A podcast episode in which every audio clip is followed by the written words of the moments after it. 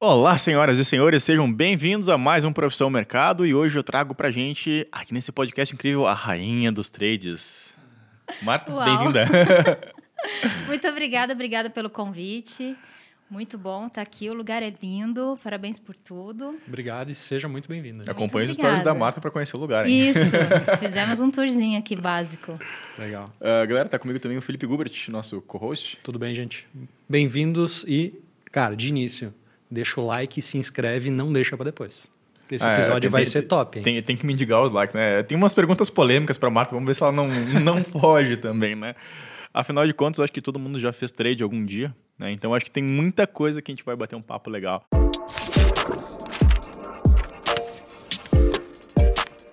Marta, conta um pouco da tua história. Poxa, tu é de São Paulo mesmo? Tu é Faria Limer? Tu é... Onde tu estudou? De onde vem? O que come? como se Olha, o que, que eu como? Eu como de tudo. Sou taurina, esfomeadaça, como tudo. Ah, eu comecei... Eu, eu, eu comecei a me interessar por mercado de câmbio primeiro, antes de mercado de capitais, na época que eu fazia a faculdade. Eu fiz comércio exterior, então ali dentro do curso a gente passa brevemente por mercado futuro, porque fala de hedge, alguma coisa assim. Então ali eu comecei a me interessar, mas eu achava esse mercado muito longe da minha realidade. E na época era pregão viva voz também, então eu nem cogitava participar de, de mercado financeiro como eu participo hoje. E eu lembro que eu terminei a faculdade, eu fiz estágio numa multinacional, foi maravilhosa a experiência para mim, mas encerrou ali e eu fui passar um tempo fora do Brasil. A ideia era voltar em seis meses. Meu pai pagou a passagem de ida e volta para mim, mas eu fiquei quatro anos fora e faltando um dia para o meu embarque, eu liguei para os meus pais e falei: eu não vou voltar. Foi bem assim. Teu pai deve ter ficado bem feliz, né? Ele não ficou muito feliz, mas eu sabia que eles não iam atrás de mim, porque eu estava no Japão, literalmente do outro lado do mundo. Eu pensei, bom, vir aqui me buscar, eles não virão, né? Eu preciso que eles confiem em mim. Então eu me lembro que eu estava andando de bicicleta, de uniforme, assim, do, do caixá eu- da empresa que eu trabalhava. Tava nevando. E eu escorregando assim no chão, que, gente, neve é bonito na, na TV, na janela, assim, mas quando você tá ali na, na rua, aquele negócio vira um gelo liso que é horroroso. E eu lembro que eu estava falando com ele ao telefone e falei: Ah, pai, é porque eu gostei muito daqui. É, eu tô arrumando um, um lugar legal para morar. Eu já mudei de cidade umas três vezes. Tô quase me achando, tô quase me achando. tô quase. E aí eu vou ficar por aqui e acabei ficando. E óbvio, né? Ele, ele pareceu preocupado na voz, assim, inicialmente. Perguntou se o que, que tinha acontecido. Eu falei: Não, é porque eu gostei muito daqui. Tô aprendendo um monte de coisa. E daí ele falou: Tá bom, então qualquer coisa você grita que eu te resgato. Daí eu fiquei tranquila, né? Quando a gente tem um pai e uma mãe para garantir a nossa, fica tudo muito mais fácil. Então, eu fiquei, eu não imaginava quanto tempo eu fosse ficar lá, eu só fui ficando e acabei ficando quatro anos sem voltar nenhuma vez. É, nesse período, gente, eu- quando eu penso nisso, eu fico, meu Deus, o que eu tinha na cabeça, né? Eu, às vezes, trocava de celular ou mudava de cidade, eu ficava, tipo, três, quatro meses sem dar uma notícia para os meus pais. E Se eu, eu fosse tinha... teus pais, eu queria te matar. Eu- não, eu certamente eu iria até o Japão. Não, assim, e assim, meus pais, eles tentavam me, me, me encontrar pelos minha, pelas minhas amigas, que tinha Orkut na época, é, Messenger. Nossa. Nossa, teus pais têm, têm uma paciência de Jó. Eu, eu, eu sou pai, o Felipe também, cara, eu ia lá te buscar, não interessa. Ia te ele achar. não tinha endereço. Ele não sabia Ah, onde eu tava. Quem quer dar um jeito, a gente vê aqueles acha. filmes do Pois Liam é. Neeson lá, que Pai o cara acha. atravessa o mundo e ele acha. E cara. aí, eu lembro que uma amiga minha, a Carol, que ela trabalhava na Embraer na época, e ela foi pra lá a trabalho e a gente se encontrou em Nagoya e tal. Daí ela até falou: Sua mãe tá doida atrás de você e não sei o quê. Ela ficou sabendo pela internet que eu vinha, e aí pediu né, se a gente se encontrasse e tal. E ela acabou até passando o recado pra minha mãe. Eu falei: Nossa, deixa eu ligar lá, passar o telefone novo, o endereço. E aí a gente voltou a estabelecer contato. Mas foi uma experiência muito rica para mim. Ali foi quando eu tive o contato. Lembra que eu falei que eu me interessava muito por câmbio? E foi ali onde eu tive meu primeiro contato com uma moeda estrangeira, com uma economia muito diferente da nossa. É, tudo funciona muito diferente, né, daqui. Até a porta se abre para o lado para fora, né? Que a gente abre para dentro, lá a gente abre para fora. Então lá tudo é muito diferente. Então eu experimentei uma vida que eu nunca imaginava assim que eu fosse experimentar se eu fosse, por exemplo, para os Estados Unidos, que é Ocidente, né, mais parecido com o que a gente tem por aqui. Quando eu voltei, ah, foi logo depois. A gente teve o fundo da crise de 2008, no final de 2008, né? Eu voltei no dia 31 de março de 2009. Eu desembarquei aqui no Brasil. E eu me lembro que uh, o Japão sofreu muito com a crise. Eu me lembro de conversar com meu pai, perguntar como que estava aqui no Brasil. Ele falou que não estava tão feio quanto ele via na, na TV que estavam os outros países, mas depois de um tempo começou a pegar um pouco mais forte por lá. Meados de 2009 e tal, a área do meu pai, que ele trabalhava também, foi bastante atingida. E quando eu voltei, ele fazia consultoria e treinamento. Então, é a primeira coisa que as empresas cortam, né? Então, ele sentiu bastante. Quando eu voltei, o, a minha melhor amiga e o irmão dela tinham aberto um escritório da XP, um, um escritório de agente autônomo na, na cidade, lá em São José dos Campos, interior de São Paulo. E inicialmente ela veio conversar comigo para abrir uma conta. Ela sabia que eu tinha votado, né? Normalmente a gente volta com uma grana. Cheia da grana. Aí eu falei, bom, é, eu fiquei assim oito ou nove meses sem trabalhar, só gastando dinheiro. E por um lado foi muito é, gostoso, entre aspas, por outro lado eu fiquei um pouco doida porque ficar é, sem fazer nada, porque o meu ritmo era muito outro, né? Quando eu voltei aqui parecia que eu estava muito deslocada. Tive algumas crises até de eu nem sabia que era isso, tá? Hoje eu sei que aquilo é pânico, mas eu não, na época eu só eu achava que eu estava ansiosa para ir embora. E aí uh, eu abri a conta com ela, tal, não entendia direito que ela fazia, eu só falava, oh, tô ajudando minha amiga, abre uma conta, assinar um papel, é, beleza, então tá. Nossa, eu não sei que ano era isso, é 2008, 2009? 9, é. é. Ainda era abrir a conta, era literalmente isso, assinar o papel, né? Agora, a gente abre o aplicativo de qualquer corretora, mostra o rostinho ali, dá um sorriso e pá, tá aberta a conta. Cara, eu me lembro Nada, dessa na época. época. Era o papelzinho, você tinha que preencher a uhum. mão, tinha que colocar o assinar comprovante, em cartório, assinar, mandar por, por, por, Sedex. Exato, Nossa, era exatamente. outra vibe. É uma época Na que época eu não faço muita questão de lembrar. É, justamente. Fala uma época que não, não, faz, não precisamos lembrar muito essas coisas velhas. Isso ali não, né? E aí, uh, foi a convite dela também, eu fui ver como funcionava o escritório. E aí eu fiquei apaixonada, né? Falei, nossa, que legal e tal. Mas o que me, me trouxe o primeiro contato de fato com o mercado de capitais, trading, foi o fato de eu ter colocado um dinheiro lá na conta e aí ela me explicando como funciona. Ó, nós somos assessores de investimento, a gente vai entrar em contato com você para oferecer oportunidades e tal, renda variável é assim, assim. Naquela época, auge, né? Renda variável tal, a gente estava saindo da crise, comprava qualquer coisa, grade, subia. Né? Tudo subia. não precisava de fundamento, tudo é recuperação, né? Você pega a puxada ali, qualquer coisa. Exceto o JBS, que eu lembro que uma época eu paguei sete reais no papel, não, eu passava não sei quantos meses, eu, meu Deus, sete reais, a inflação comendo esses sete reais. Enfim. E eu acabei saindo no, no zero a zero, mas eu fiquei bem frustrada. E aí, é, um, um, dos sócios do escritório me ligava e falava: ah, a gente tem oportunidade assim, assim. Eu não sabia direito o que eu estava fazendo, mas eu achei interessante. Aí eu tudo eu autorizava: pode comprar, pode vender, pode fazer tempo, pode fazer, podia tudo. E aí eu não tinha grana alta lá, nada, mas assim, eu estava experimentando como que era. E aí conheci o um mercado de commodities, o mercado de milho. Alavancada, falei, meu Deus, nossa, que coisa mais linda, né? Bonito, você tem um dinheiro assim, movimento um dinheiro assado. Que legal. E para ganhar era lindo, realmente, né? Mas para perder, perder, meu Deus. Cara, deixa eu te interromper, porque, enfim, todo mundo tem a sua história de trade, né? E, cara, minha história mais legal de trade é quando eu descobri o mercado Forex. E, meu, eu era universitário, eu lembro que eu matava aula para ficar fazendo day trade. E eu podia fazer day trade à noite, porque o negócio nunca fecha, né? E, cara, um dia eu coloquei 100 dólares numa conta para operar uh, dólar e dólar canadense, se não me engano, na época, cara. E eu não sabia que a alavancagem era tipo milhões por cento, né? Não é que nem a alavancagem da commodity, que é alta, no Forex é muito maior. Eu fui tomar banho, né? Efeito psicológico, não posso ficar acompanhando o trade. Quando eu voltei, pá, sumiu os meus 100 dólares, cara, porque ela deu uma pernada pro lado contrário. O trade funcionou, estava certo.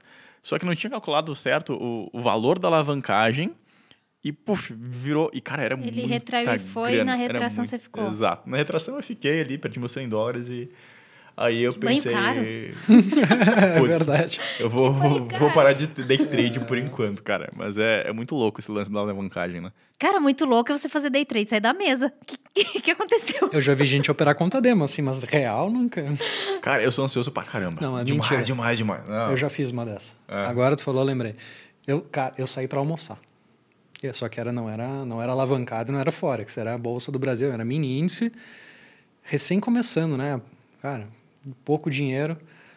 Botei a posição ali, beleza, vou almoçar, fui no shopping, almocei, não, mas... voltei. Gente, Quando voltei, cara, aquele negócio fez isso aqui, ó.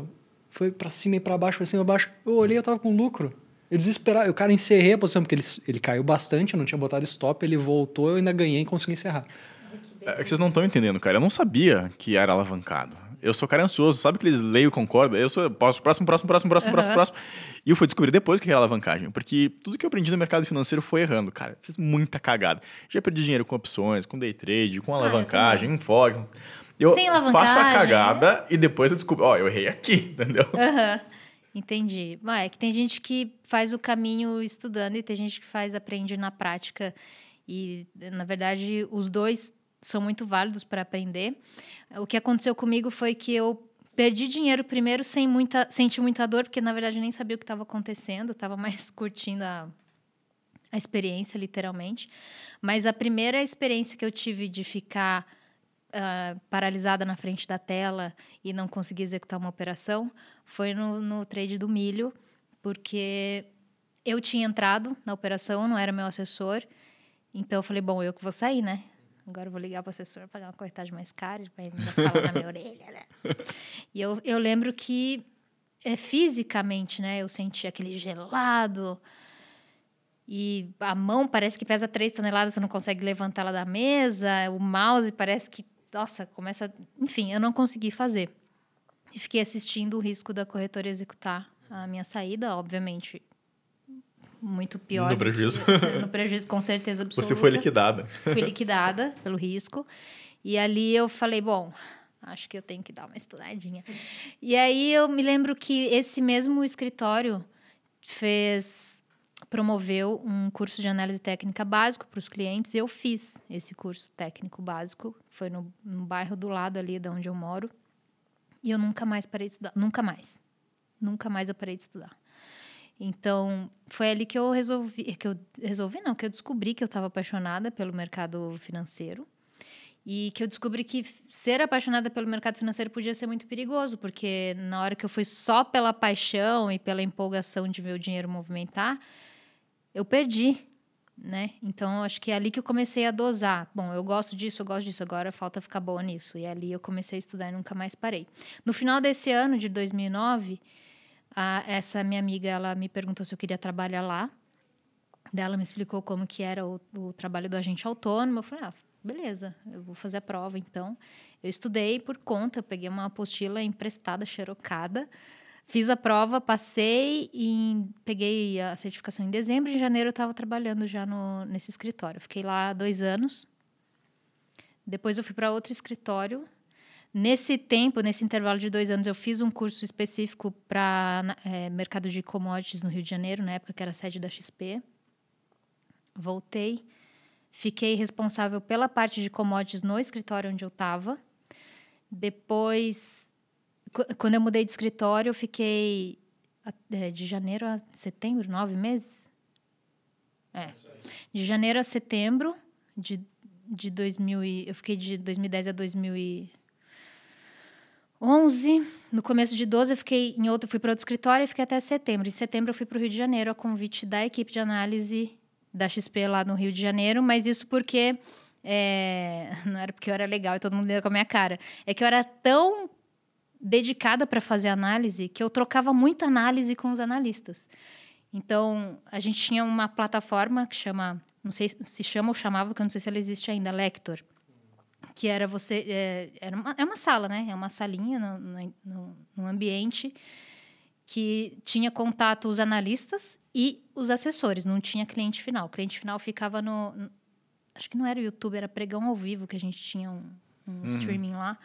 Tinha, tinha várias escolas né? Tinha o trade ao vivo que era o Bo Williams tinha o o André que André faz o Moraes, podcast, o André sim. Old School tem o o que eu era muito fã era o Osney Collin. Inclusive, eu trabalhei na Link Trade junto. Mas era bacana, assim. É, é, para estudar, por exemplo, e pegar informação boa, você tinha que, que se esforçar mais para encontrar essas informações. Elas não eram tão disseminadas como elas são hoje. Sabe o que eu acho legal, Marta? É, tudo na vida é timing, sabe? Sim. Naquela época, você... Como o mercado era pequeno, você teve acesso a várias pessoas Sim, que hoje estão muito grandes no mercado. Foi do entendeu? melhor jeito, do assim, melhor porque... Jeito eu tava dentro de uma corretora, perto dos caras mais fodas da época, que hoje são mais fodas do que eles eram na época.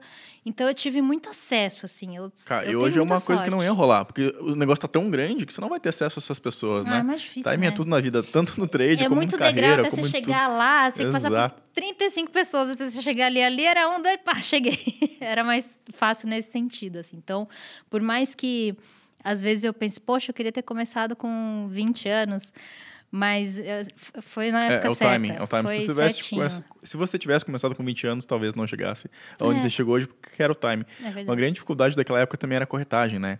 Tipo, Nossa, hoje tem um monte de gente? plataforma de amor, graça. se Aquela época, cara, era 20 reais, velho. E, cara, mais barato era 20 conto. Eu lembro que a Rico naquela época era 20 conto, que era Link Trade, Octo, nem lembro, enfim, a época. E hoje tem Clear, tem um monte de corretora. Era com no, é, meio por cento mais 25 e 21. É, no, no assessor era meio por cento. É, é, aí sim, era, era um puta estupro. Você vai comprar 100 reais de ação, pagar meio por cento, mais 25 e 21 de corretagem. Não, eu, eu tava me segurando aqui, né? Mas naquela época, você operava pro cliente, o cliente ganhava 1%. 1%. Mas você ganhava mais 1% na corretagem. Pro cara entrar pra sair, então tinha que estar 2% pra você levar 1 e o cara levar 1, né? Era, era tipo É, a meio gente a meio. dava desconto, assim, na época, até para estimular, porque senão também eu- não faz sentido para o cliente, né? E, assim, apesar de todo o conceito, ou o conceito antigo que eu vejo de uma maneira bastante. ah, Não sei se é essa palavra, mas eu vou falar errada, e que ainda se alimenta muito hoje, é que as pessoas elas têm muita, muito foco em picaretagem, sabe?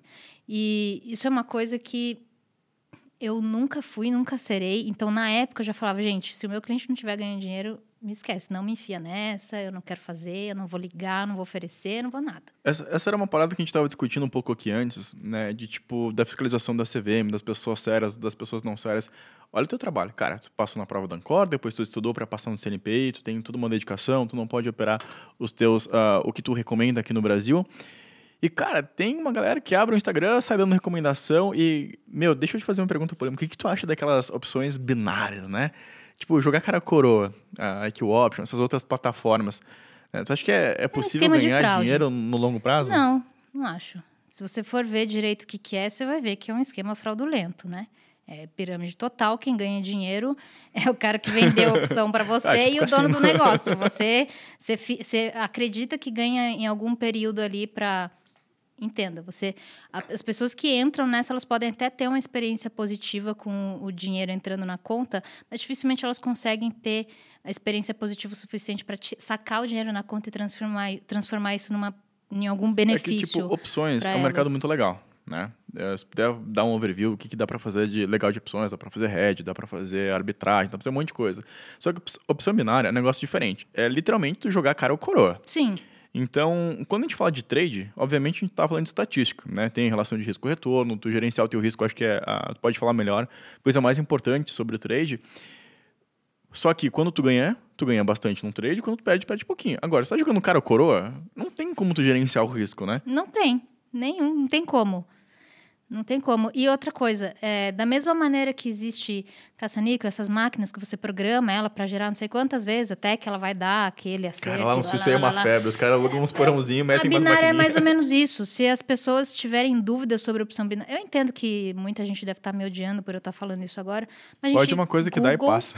É. Google, opções binárias, vai lá o que que a CVM fala. Tipo. É, e é assim, é um mercado que não é regulamentado aqui no Brasil, assim como o Forex também. Ou seja, alguém vai impedir você de operar? Não, o dinheiro é seu, você faz o que você quiser. Só que se der ruim para você, você não tem para quem recorrer. Porque como não é regulamentado aqui, é como se as autoridades fizessem, pô, isso aqui não é minha jurisdição, vou processar quem? Esse CNPJ nem está aqui. Sabe, você falou um negócio bem, bem legal antes. ah, e eu falo, repito e insisto nas minhas aulas, que é sobre a CVM, né? Faço um desenho bem bonitão, assim, bem... Que, cara, a CVM, ela tem dois papéis, né? O, vamos dizer que o objetivo da CVM é incentivar a poupança no mercado de capitais. Está lindo lá na instrução, né? E como que ela vai fazer isso? Ela vai fiscalizar, punir quem trabalha no mercado, seja em uma empresa, seja um analista de investimentos, para proteger o elo fraco, que é o investidor. Agora, quando a gente fala de Forex, não tem para quem correr. Quando a gente fala Exatamente. de aposentadoria, não tem para quem correr. Tipo, tu faz um trabalho sério. E se tu fizer qualquer cagadinha, tá lá a CVM em cima de ti então, e, e aí você falou, sofrer. você falou uma coisa que, gente, presta atenção no que ele falou, ele volta. Escuta o professor. E pega ali, ó, que a CVM ela tá ali para fiscalizar, né, proteger o investidor, fiscalizar e punir os agentes do mercado. Quem são os agentes do mercado? As corretoras. Sim, né? Os agentes regulamentados. Já, né? uhum. E quem tem certificação. Olha meus alunos, olha que lindo. E aí, gente, o negócio é o seguinte: se você não tem certificação, teoricamente você é livre para fazer o que você quiser. Por isso que CVM não corre atrás de, da galera que propaga coisa que não deveria, entendeu? Que engana as pessoas. Porque eles vão falar, ué, gente, mas ele é uma pessoa física, tá ali fazendo o que ele acha que ele tem que fazer. Agora, eu, Marta, com certificado, com a minha provinha lá, no coisa, eu não posso fazer, entendeu? Então é muito louco, porque quem faz a prova, tira o certificado e, e, e é regulamentado, esse sim tem a lupa da CVM ali, ó, em cima da cabeça. Agora, a pessoa que não bah, tem. Marta, eu, eu, eu, eu, Talvez seja inocência minha, mas eu gosto de ter uma visão mais romântica, tá? Eu acredito que a CVM não pega no pé desses caras por falta de mão de obra. Na minha inocência, eles têm poucas pessoas, tá? Não é o suficiente para fiscalizar essa galera toda. Que não, mas eu acho que, eu acho que o que ela falou tem muito sentido, não, porque não óbvio tem. que tem. Óbvio que tem, mas eu não quero desromantizar o mercado. Não, mas é que o mercado não é romântico. Né? Ele vai é, te bater não. e não tem romantismo nenhum nisso, né? Tem. Mas tem muito sentido que ela falou no sentido de, cara, a CVM... Liberdade de expressão. Não, não, CVM tá ali para fiscalizar os agentes regulamentados, né? Então, o Zezinho Trader lá que vai dar a recomendação, alguém tem que denunciar. Exato. E quando denunciar não é nem papel da CVM, daqui a pouco é polícia civil, né? Para que... fazer alguma coisa, né? Uhum. Então, é... Então, então, a partir do momento que você tem certificação e que você se torna realmente um agente do mercado, aí sim você é fiscalizado. Se eu não fosse fiscalizada, eu poderia fazer o que eu faço? Poderia. Estaria certo? Bom, não existe nenhuma lei que fala que eu não posso. O que tem, o que fala é que quem é certificado não pode. O analista não pode operar conta real. Aliás, isso é, um, é uma polêmica isso, né? Porque tem muita gente que não sabe disso. E esses dias eu encontrei, alguém me mandou por DM uma conta de um cara que abriu uma conta para me para dizer que eu sou picareta, falso profeta, falsa profeta. Printou um negócio meu lá que eu postei e falou: olha, essa pessoa conhecida no mercado, enganando as pessoas, operando em conta real, fingindo que é conta demo. Falei, gente, mas eu nem. Se eu operar conta real, primeiro, perdi meu emprego.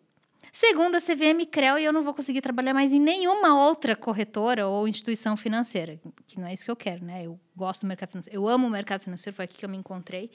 Então, eu tô bem no jeito que eu tô, tô ótima, operando conta demo, tá tudo bem, viu, gente? Sei fazer conta também, operava bem, operava, mas a corretora me paga bem, também tá tudo certo. Então, é, eu acho que tem muita coisa para a gente evoluir no mercado, não só na questão operacional ou de estruturar melhor o modelo, como funciona o mercado financeiro para atrair mais investidor ou para proteger também os, os certificados, os, os, agentes do mercado e, e fazer com que o mercado cresça de uma maneira mais adulta, eu diria.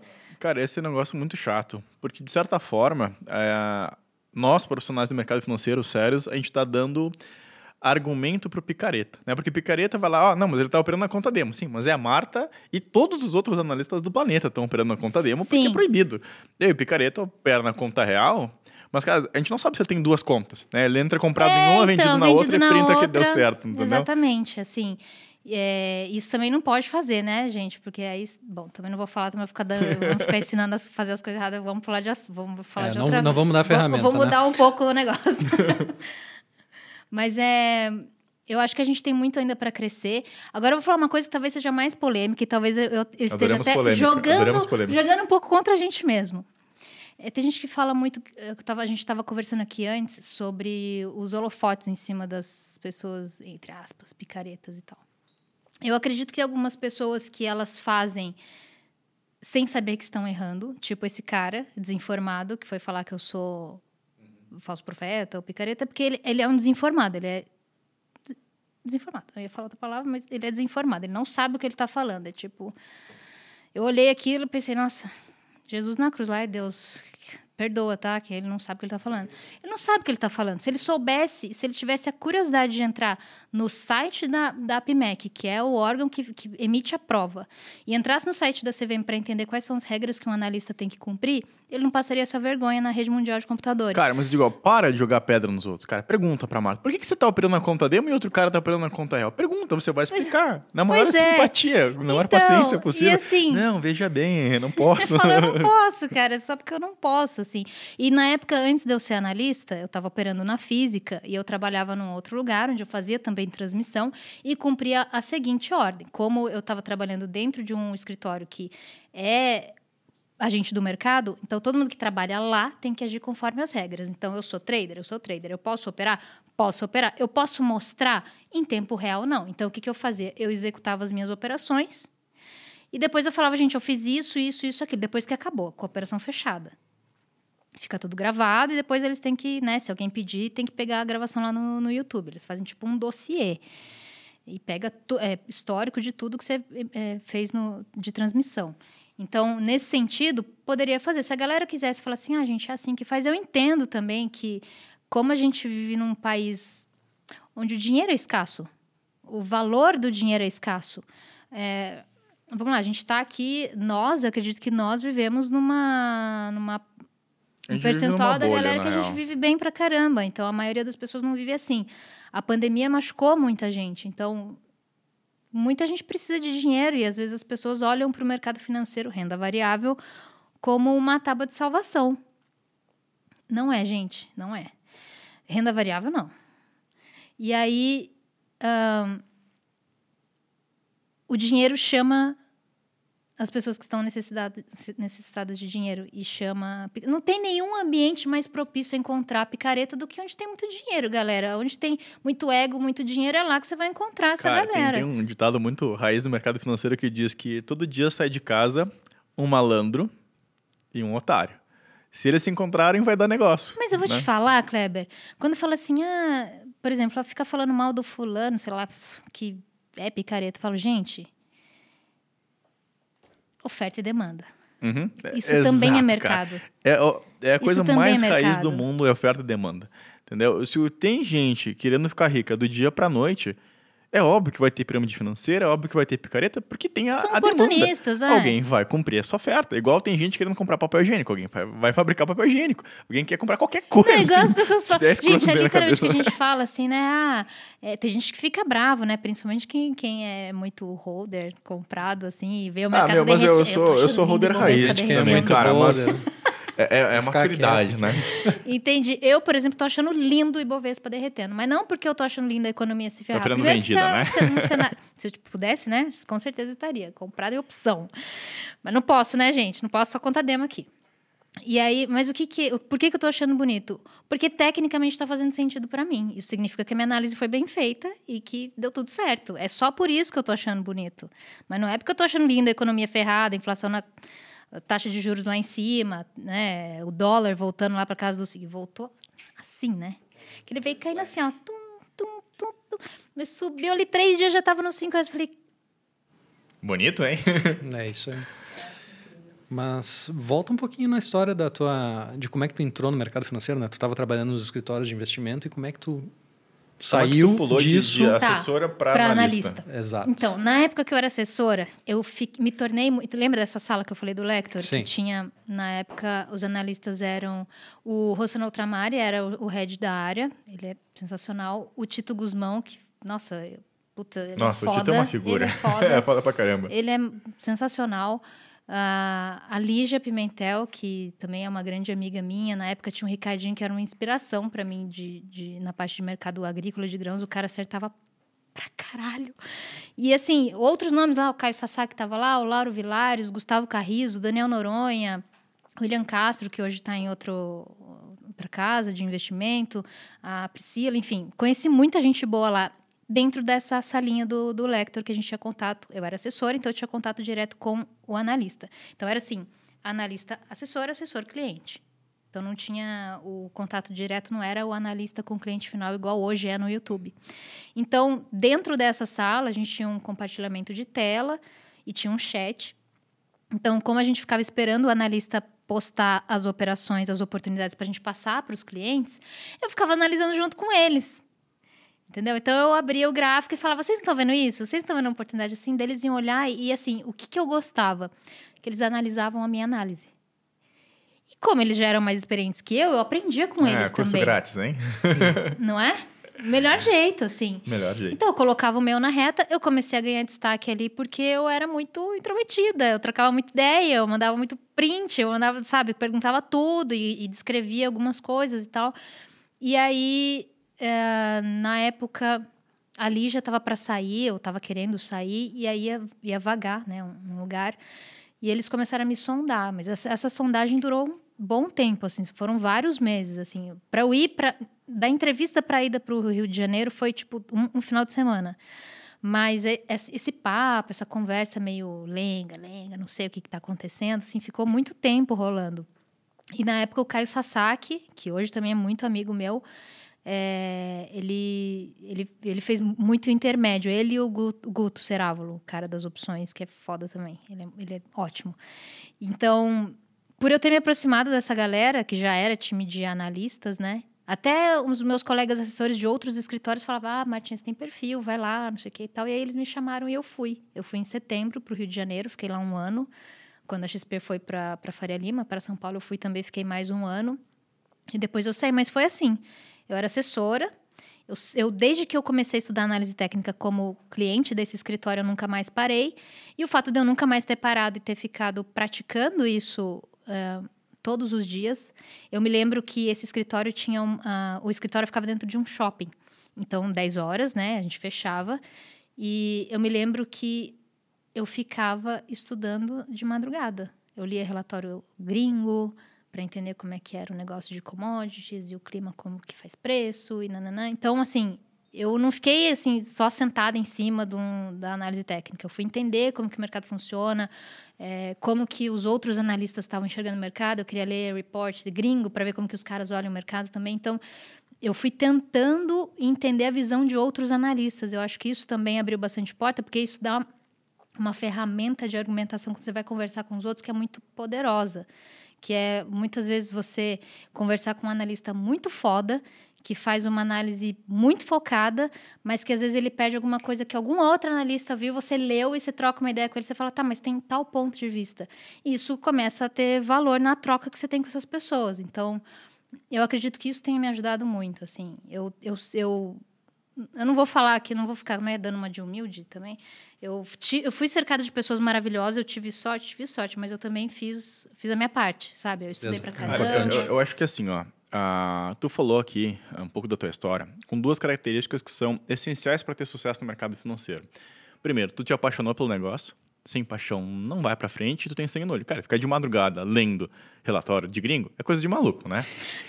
eu adorava, eu, Pô, nossa, eu também adoro. Eu, eu, eu, ouço o podcast hoje, mas, cara, quando eu era mais raiz, assim, quando eu tava migrando do, do trader pro holder, cara, eu começava a escutar a audioconferência das empresas para entender, mas que merda que esses caras estão fazendo que eu não estou entendendo. E, poxa, tu é uma pessoa hoje de, de, extremo sucesso, sangue nos olhos e tal, mas com certeza tu era bendito fruto lá naquela época, né? Inclusive ainda hoje é.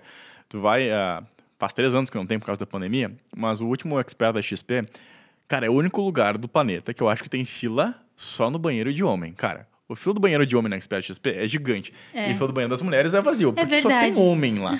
E, cara, é tudo homem branco, normalmente paulistano, todo mundo meio igual. E tu falou do, do, perfil do analista. O que, que tu acha que é um perfil de analista? Tem algum perfil ideal? Tem alguma coisa nesse sentido? Como que tu acha que é a carreira hoje para uma mulher começar? É, é, muito bom ter diversidade e tal, mas como que é a receptividade de quem contrata um analista hoje? Olha, eu vou falar, eu vou fazer umas res... disclaimer. Hum. É, eu gosto muito de tratar desse assunto porque eu penso que como mulher especificamente. Tipo, teve que vencer possa, muita coisa para chegar onde eu, tu chegou então, hoje. Então, eu posso colaborar, mas assim, mulher. ao mesmo tempo, eu não sei até que ponto eu consigo somar com a minha experiência, porque assim, vamos lá, agora eu vou ser bem cartesiana. Eu nunca fui um homem, eu não posso comparar. O que eu posso falar é observar do meu ponto, como ser humano, independente de eu ter um útero ou não. Uh, esse negócio de machismo, não vou falar que não existe, já vivi, já presenciei, é que, sinceramente, eu quero que se foda. O cara machista que chegar perto de mim, provavelmente, talvez. Vou escutar porque eu não sou surda, graças a Deus. Mas eu não sei se eu vou deixar isso mexer comigo, assim. Já passei algumas situações desconfortáveis. Uh, não me parei por isso, não permiti que isso me parasse. Não tô nem aí. Entendeu? Eu, eu, eu entendo que para algumas mulheres não seja tão simples assim. É, até porque depende de quem está fazendo, né? Do, do como é, é tipo, que o cara está fazendo. Cada isso. pessoa tem sua história, mas é muito uma postura de mercado financeiro, né? É. Mercado financeiro é sangue no olho. E se tu for, uh, de certa forma, não, não tô minimizando uh, a história não, de cada entendi, um. Entendi. Né? Mas, cara, se tu for levar todos os desaforos como coisa pessoal, ao invés de devolver aquele desaforo, ou foda-se mesmo, azar, e, e olhar para frente onde tu quer chegar é, assim, é que, vamos lá, num ambiente masculino, vai. Os caras são super descontraídos, falam palavrão pra caramba. Então vocês viram, né, que eu devo ter falado mais ou menos uns 28. É, meu, se tu larga 10 homens na sala, eles vão falar palavrão, vão falar de putaria, vão falar de futebol, é, é coisas e assim, a gente também fala, a mulher também fala. Eu falo de, de futebol, não, mas dessas outras coisas eu falo também. É, com os caras ali na mesa, sei lá, eu tava ali para fazer o meu, não tava nem aí. Se o cara tava falando a putaria ou não sei o que, não sei o que lá, não, não vi encher meu saco, para mim tá tudo beleza, entendeu? Eu sou assim, eu entendo que tem pessoas que não são e a gente tem que respeitar isso e tudo bem. É que de verdade, do fundo do meu coração, eu nunca senti nada ao ponto de ficar extremamente ofendida. Ou, já consigo lembrar de dois ou três epi dois episódios aqui, mas assim, não vou contar, não vou falar nome. Mas assim, eu falo, cara, olha onde eu tô, entendeu? Sim, é tipo Beleza. uma coisa tão mesquinha, né? É, é, que o cara não sabe que ele é idiota. Tipo, tem um é, meme exato, que fala isso. Que a pessoa que te, te fez isso é uma pessoa mesquinha, sabe? Em vez de estar tá preocupado em outra coisa, em gerar valor para a sociedade, que eu brinco sempre, cara tá pensando em fazer uma pedinha de mau gosto. É, né? assim, e eu não tô aqui falando... Eu estou falando desse jeito, gente, mulheres que estejam me escutando. Eu tô compartilhando com vocês a minha experiência como eu encaro as coisas, pelo menos foi como eu encarei na época. Eu não sei se acontecer isso comigo agora, daqui a 15 minutos ou amanhã, se vai ser assim que eu vou reagir. E eu não estou falando que vocês têm que ignorar e reagir assim. Eu acho que se doeu, tem que falar mesmo, tem que apontar e tem que dar o um nome e tal. É que eu não vou falar, desenterrar um troço de 10 anos atrás, 8 anos atrás, entendeu? Eu não vou, não vou fazer isso. Mas uh, eu acho que as pessoas têm que aprender a se defenderem sozinhas, as mulheres principalmente. Eu vou falar que talvez a minha criação tenha me ajudado muito. Eu sou muito parecida com meu pai. E meu pai japonês é assim, né? e ele, eu me lembro dele falar assim: você não pode deixar ninguém te derrubar, sua vontade é sua vontade, é, eu tô do seu lado. E, assim, eu, eu olhava para ele eu falava: eu quero ser foda que nem meu pai. Assim, e, e, eu, eu conversei, meu pai não está mais aqui hoje, mas eu lembro de algumas conversas que eu tive, lembro de várias conversas, ainda bem. É, várias conversas que eu tive, e quando ele falava para mim assim eu olho para você, eu me vejo com a sua idade. As coisas que você fala, o seu temperamento, você é muito parecida comigo. E aquilo me enchia de orgulho. Aí, quando eu lembrava disso, e eu lembrava do amor e do carinho que eu recebi do meu pai, se viesse qualquer cara que me tratasse mal, alguma coisa assim, eu falava, o quê? Meu pai não me tratou para aceitar esse tipo de coisa. Então, isso é uma coisa que eu nunca vou aceitar. Então, provavelmente, se alguma coisa desse tipo acontecer, vai acontecer muito curto, muito rapidamente, porque eu corto na hora. Entendeu? É, esse assunto é polêmico, até é. cuidado para mim não ser mal entendido, mas o que eu queria chegar é justamente o que tu tá falando. É saber se defender, né? Óbvio, a gente tem situações e situações, mas eu saber se defender, é erguer o peito, olhar para frente, porque o mercado financeiro é um lugar agressivo, né? Então, se tu for muito soft, tu vai acabar não triunfando no longo prazo, concorda comigo? Eu, é, eu concordo Parcialmente. Eh, esse negócio do soft é que, assim, é, isso é uma coisa que eu gostaria de contribuir até para as pessoas pararem de olhar para o mercado assim.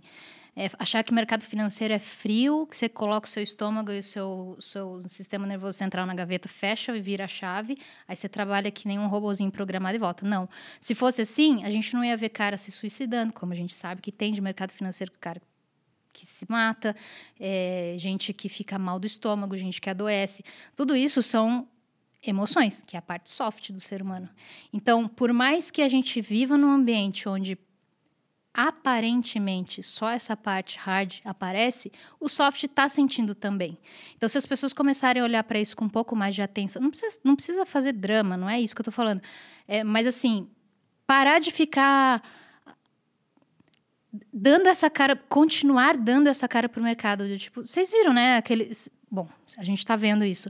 Se a gente assistir aquele filme O Lobo de Wall Street, uhum. o mercado hoje não é mais daquele não. jeito. É, é, igual, é, igual, o coletinho, cara, não existe mais aquele negócio não, lá. Não é mais, assim, as roupas que a gente usa hoje não são iguais às roupas que a gente usava, vocês, homens, principalmente. Hoje a gente vê muito mais mulher atuando e tem muito mais espaço ainda. Então, as coisas estão mudando e elas não estão mudando lentamente, elas estão mudando rápido. E eu acho que a gente tem que aproveitar essa rapidez também para virar a nossa mente a nosso favor e a favor do mercado. Então, enquanto a gente tiver com essa coisa de. Isso eu falo, inclusive, para trader que acha que é chegar no. que é status, né? Mercado financeiro é status, eu sou trader. Talvez agora esteja um pouco mais pejorativo o negócio, mas falar que é trader ou que mexe com dinheiro, quando você fala isso para alguém que pouco conhece mercado de capitais. É muito ou... charmoso, né? Você fala, nossa, que cérebro, né? Você fica, que sexy, uau! Mas aí você vai lá, senta o seu traseirinho na frente da plataforma e você fica, meu, não é assim. Não é tão assim. Entendeu? Não é tão frio assim. Claro que não é tão frio. Eu tô falando aqui com 13 anos de experiência, já li não sei quantos artigos, já conversei com não sei quantas pessoas, já estudei pra caramba, já virei madrugada. Não tô reclamando, tô achando, eu acho lindo isso, eu adoro fazer isso.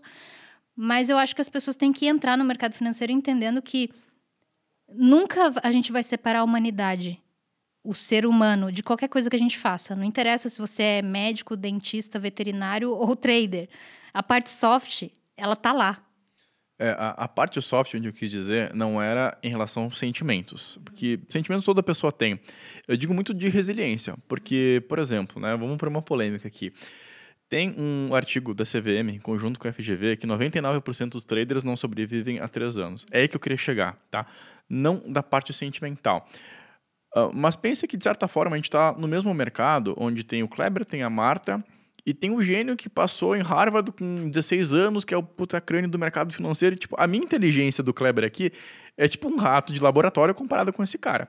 Então, para a gente sobreviver e para a gente ter um fá no mercado, a gente tem que ser o hard, não na parte sentimental, sabe? Atitude. Cara, atitude, entendeu? Concordo. É a Marta que estudava às três da manhã, é o Kleber que ouvia podcast de madrugada para entender o mercado financeiro. Nessa parte, não emocional, para deixar bem claro, é a parte do. Atitude. Cara, atitude. Concordo. Concordo plenamente, não tinha é, nada. É, é, literalmente o sangue no olho para vencer. Né? É o lance da competitividade, sabe? A, a tua resposta, eu acho que está muito mais voltada a, ao perfil da pessoa, né? uhum. né? Por exemplo, na minha época, a gente tinha um, um conceito, assim, talvez bobo, de que o cara mais agitado, que nem eu, é um cara mais da análise técnica, né? Cara, sou agitadão, estressado, quero ver acontecer, vamos, vamos, vamos, anda gráfico, chacoalha a tela, vê se anda. E o cara mais centrado, tipo o Felipe aqui, cara, um cara completamente centrado, mais sério, vê que ele senta tá correto, né? Eu sento todo largadão aqui. É a idade. Era um cara mais assim, é por isso que eu tenho dor nas costas. Né? Gente, nem me fala de dor nas costas, achei que eu não ia conseguir vir hoje. É, eu, eu tô assim, eu tô é. assim. E o cara mais centrado, tipo o Felipe, era um cara mais da análise fundamentalista. Né? Então, tipo, tem algum perfil, tem algum estereótipo, vamos chamar assim, para algum lado ou outro do mercado? Olha, eu concordo com isso que você falou, que existe um. É tipo um arquétipo criado é, já, um que ficou assim, que o trader análise técnica, ele é o vida louca, porra louca. Uh! Yeah! É nóis! é, tipo, nossa. Eu acho que isso. Um, talvez o perfil mais agressivo. O que eu concordo parcialmente, porque Diferente da análise fundamentalista, onde você não vai validar uma informação em um, dois, três ou cinco minutos, né? Diferente do gráfico que você tem. Vamos! Pra... Fala assim, olha, nos próximos cinco minutos a gente vai validar. Não é e, assim. E, fica 20 minutos ali o um negócio numa congestão e vamos, vamos! Exatamente. História para algum lado. Exato. Eu não sei se. Eu acho que. Eu vou falar um troço que vocês vão querer me matar. Não, não, dale, não. É, é que é bom. Gente, é bom. o analista, ele tem que gostar de fazer análise e ele tem que ter coragem de pôr na reta. Entendeu? Eu acho que é isso. Não importa se é o gráfico, não, mas se é aí é perfil também. Tipo, o cara mais vida louca do trade, o analista técnico, cara, ele. Ah, foda-se, é o risco, entendeu? Agora o analista fundamentalista, ele vai olhar 17 mil vezes aquele mesmo balanço. Vai olhar em português. Vou falar um negócio pra você polêmico agora. Eu não sei porque que tem essa divisão que eu nunca, de verdade, eu nunca entendi. Eu não entendo duas coisas na cabeça da maioria das pessoas e eu tenho muita dificuldade de trabalhar com isso. Primeiro, quando as pessoas falam, você tem um curso específico para day trade ou para commodity? Eu falo, gente, o gráfico. O gráfico é um same. só. Tipo, um pivô no minuto é um pivô no 15, no 30. Tipo, o desenho é o mesmo. O gatilho é o mesmo, a projeção não é o mesmo distância, Sim, mas é o mesmo, mesmo commodity para ação, para futuro. Tipo, um, um pivô de alta no boi e um pivô de alta no dólar, se você tirar o ativo lá de cima, você não sabe de qual é. Pivô é pivô, ponto. E aí é só você escolher o tempo gráfico e entender qual é, qual é uh, o, o padrão daquele ativo de comportamento, de volatilidade e tal, para você entender qual risco você vai tomar ou não. E, meu, pau na máquina. E outra coisa que eu não entendo é essa questão de ah, o técnico e o fundamentalista. No fim das contas, são todos. Todo mundo traders. quer enxergar o preço, na real. Não, né? mas vamos lá. Eu vou usar um nome assim que, tipo, puta, o cara nunca vai ligar pra perguntar o que eu tô falando, vai. Uh, Warren Buffett. Ah, o cara é foda. O cara, o cara é foda. Pra caralho, né? Olha, bilionarião tal. Não cheguei no bilhão ainda. Ainda. Ainda, ainda. Enfim. É, chegaremos todos. Chegaremos todos. Mas assim, gente, vamos lá. Qual é a certeza absoluta que um fundamentalista tem sobre uma empresa? Zero. E o analista técnico? Zero. A diferença é que o fundamentalista ele usa o tempo para segurar a freada na roupa íntima que tiver lá, Freada entendeu? na cueca, pode falar. entendeu? Enquanto o analista técnico fala, eu vou sair aqui. É, fudeu. É só isso. Para mim, assim, vamos lá, fazendo de uma maneira bem escrota, assim, só para deixar fácil assim o desenho na cabeça de todo mundo, o fundamentalista ele usa o tempo a favor dele para ficar errado e dar tempo de voltar. O analista técnico ele fala: ah, não vou ficar esperando essa torcida não, eu vou sair logo. É só isso, é só uma questão temporal. Eu não acho que tem assim. Ah, para você ser fundamentalista isso, ou para técnico aquilo. Eu acredito que, é, no, no, minha, na minha visão, analista técnico, ele normal, comumente, ele tem um, um, um, comportamento um pouco mais arrojado, não vou dizer necessariamente agressivo, mas ele é mais arrojado no sentido de ele encara mais risco, mas não que ele não possa tomar, porque isso é falta de noção, não tem nada a ver com com perfil de risco, é falta de. Tem o perfil arrojado, não, não eu sem noção. Eu sem maluco. noção é louco, sem noção. Então, eu tô falando de perfil de risco arrojado, que ele sabe o risco que ele está tomando, ele sabe que aquele risco é maior, mas que se der bom também, ele vai ter uma porrada de dinheiro enfiar no bolso lá e, e foda-se o fundamento daqui a 50 anos, entendeu? Ele quer gastar o dinheiro dele agora e tá tudo bem, tem nenhum problema. Eu não entendo muito por que, que fica essa, essa treta e assim. Desculpa.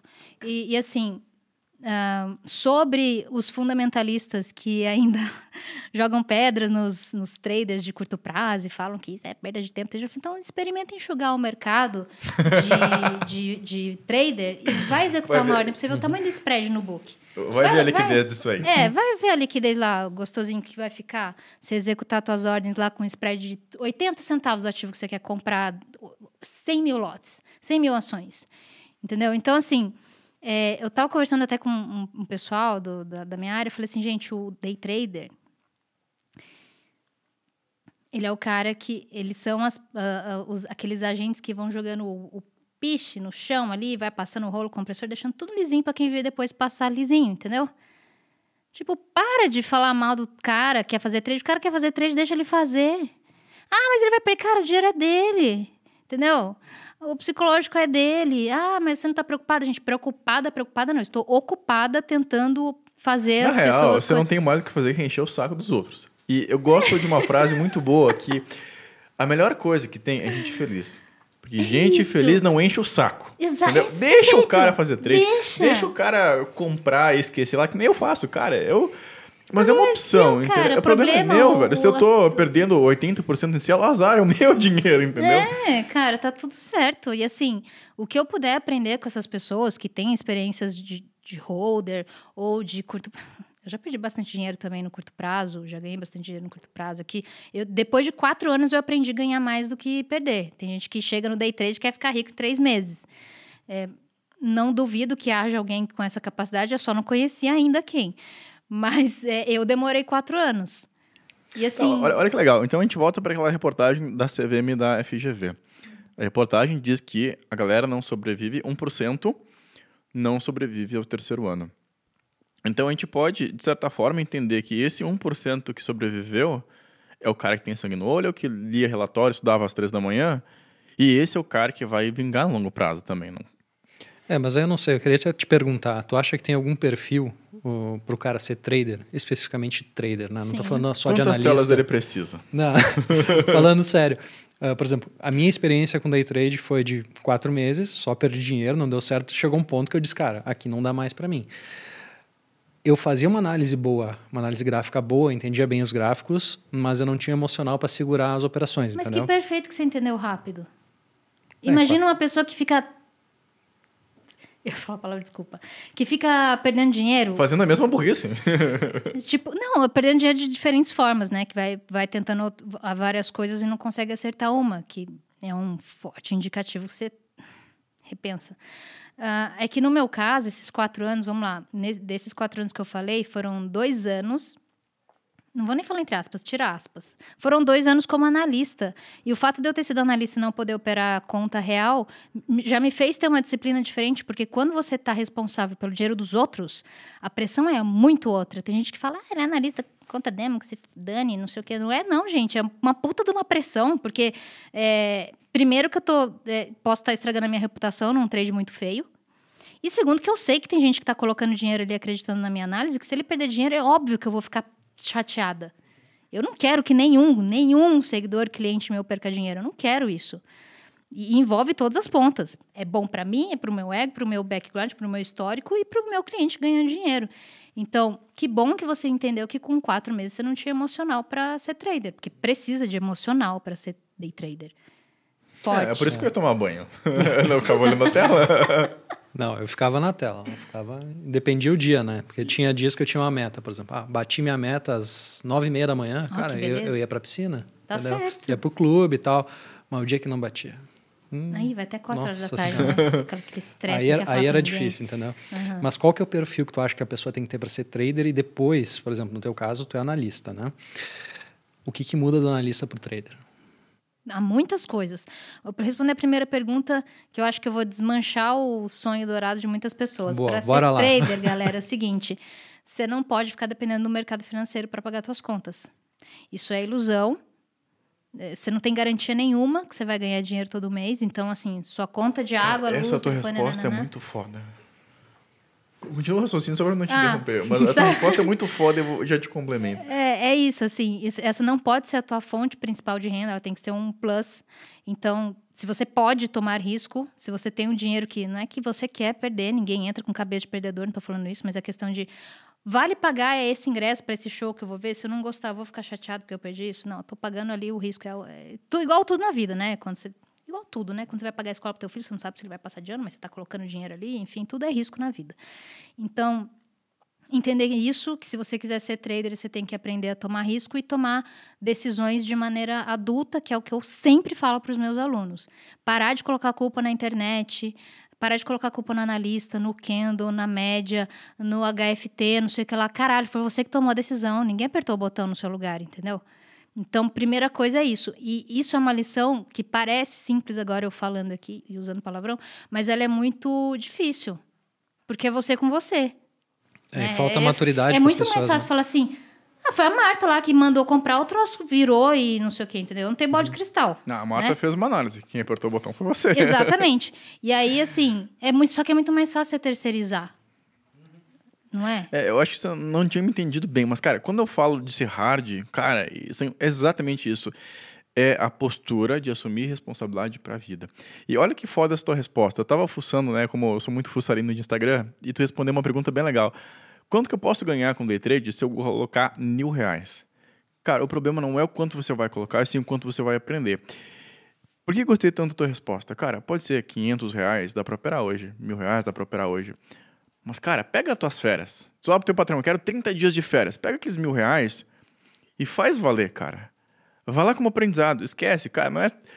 Vai ganhar 2%. Cara, você vai ganhar 200 reais, 20 reais, 2 reais, não interessa. É pega aqueles mil reais, vai ser o teu aprendizado. É um curso, cara. Faz um test drive, não vai, não, vou largar o emprego, vou viver de trade, comprar cinco telas. Cara, como se faz o básico, cara, dá para operar com um monitor, não dá? Dá para acompanhar, cara, pega o celular, dá um jeito, sabe? É, é, assume responsabilidade.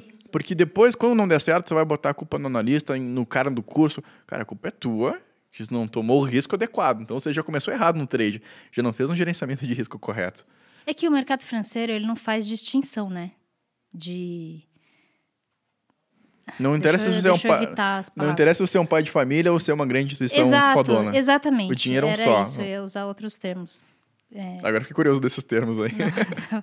É, então, ele não faz distinção se você tem muito dinheiro ou pouco, se você é inteligente ou não, se você sabe tomar risco ou não, se você sabe o que está fazendo. Não tá nem aí para você. Não tem ninguém espiando você atrás da porta para saber o que está fazendo para contra O você. mercado não se importa. Exato. Cara, tem, tem um, uns, Exatamente. din- os dinossauros que eu gosto do mercado. Eu sou muito fã do Buster e do Predador, né? Que é o cara que analisava opções. Ele dizia que o mercado é soberano, meu. Não quer saber quem que você é. Ele, ele que manda. Não adianta dizer, não, mas a minha análise estava certa. O mercado... Não, cara, o mercado é soberano. Ele faz o que ele quiser, com quem ele quiser, do jeito que ele quiser. É tipo isso. É tipo, é exatamente isso. Então, que, se você quer ser trader, primeiro, é, certifique-se de, de que você é uma pessoa adulta e que se responsabiliza pelas próprias decisões, porque ah, é tudo culpa sua. ah, ganhei, parabéns, mérito seu. Perdi, é mérito seu Azar também. o seu. Por mais que você tenha um analista, é o que você falou, eu fiz análise, eu falo, gente, ó, minha visão é essa, tem um ponto de entrada, saída e stop loss. Eu não tô apertando botão para ninguém.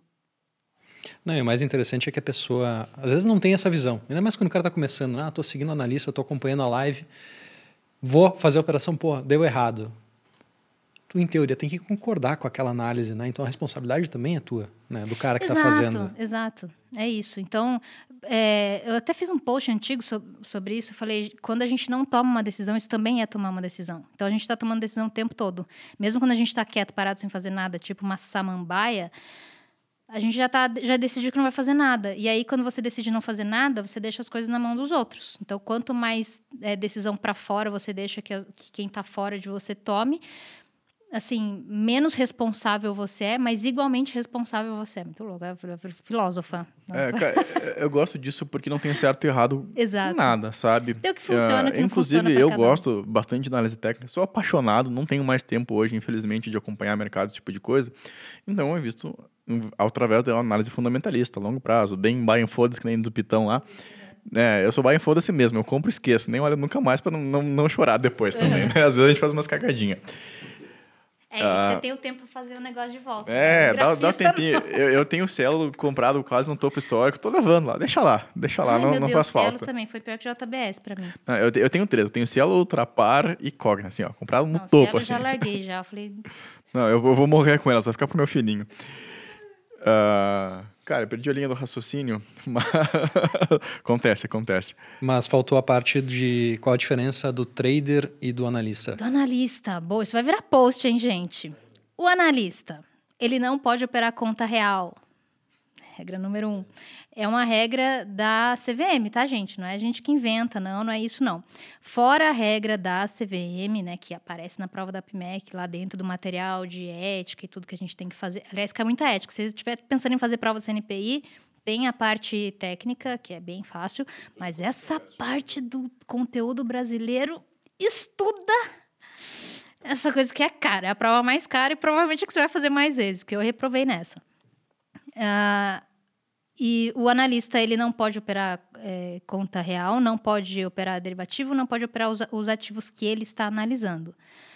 Existem umas outras regras, depende da corretora se, se o analista pode ou não. Além da regra da CVM, tem a regra da casa para qual ele vai. Se ele assinou o contrato, ele tem que ficar debaixo daquelas regras ali. Então, existem regra, as regras que, assim, o analista ele pode investir? Pode.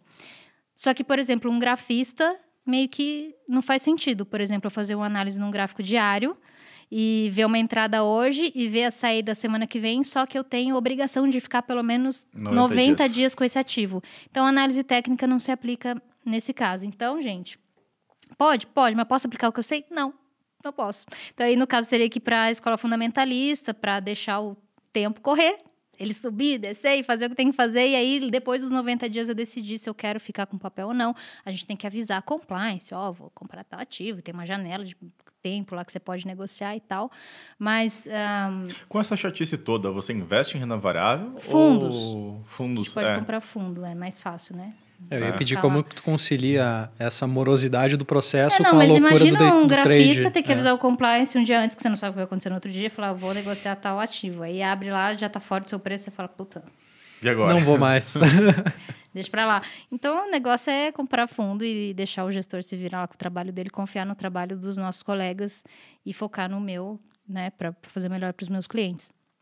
Então, uh, não é que a gente não tem opção, nada, existem opções. Dá para operar fora também, né? Dá, dá para operar fora. É, criptomoeda também é tranquilo.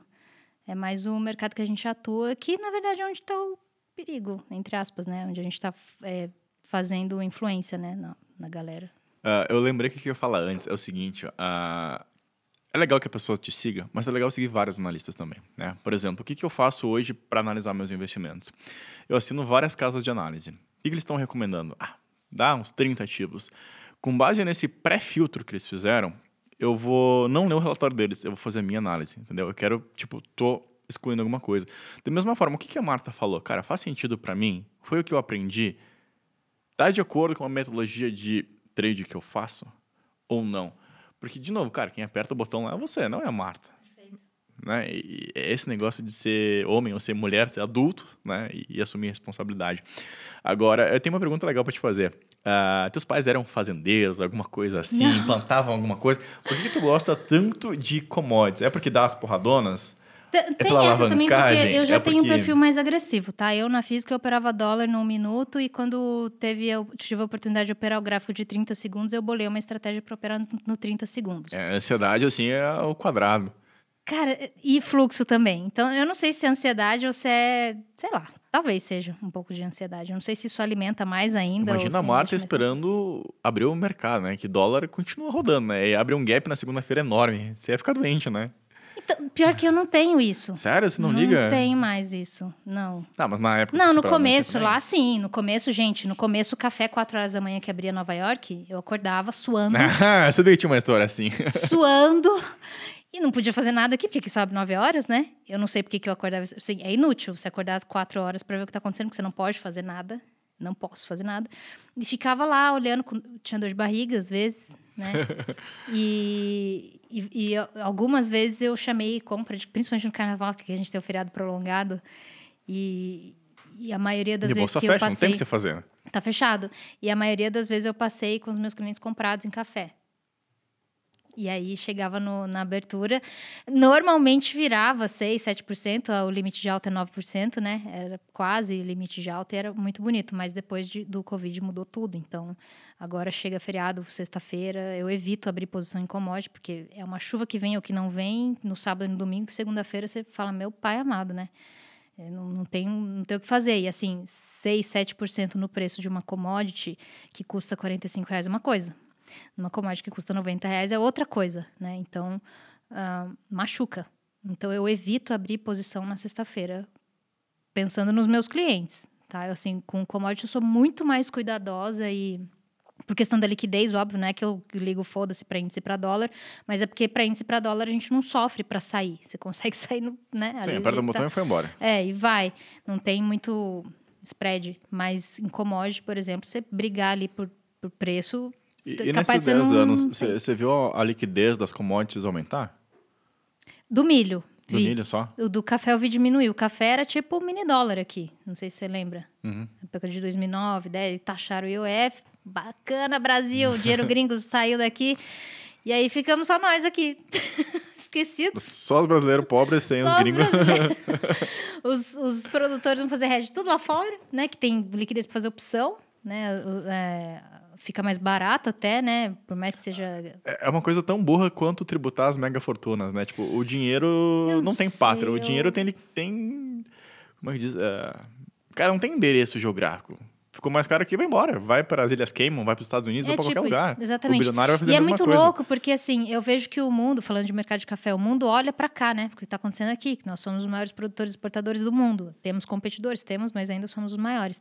Então, eu percebo que lá fora abre, Nova York abre, ele precifica alguma coisa, é bastante técnico lá. Uh, o mercado fica de olho no que tem de estoque lá também. Mas quando aqui abre, aí começa a movimentação. Ou seja, o mercado ele olha o que está acontecendo aqui no fundamento, para executar o técnico lá fora e aí a gente segue o técnico aqui.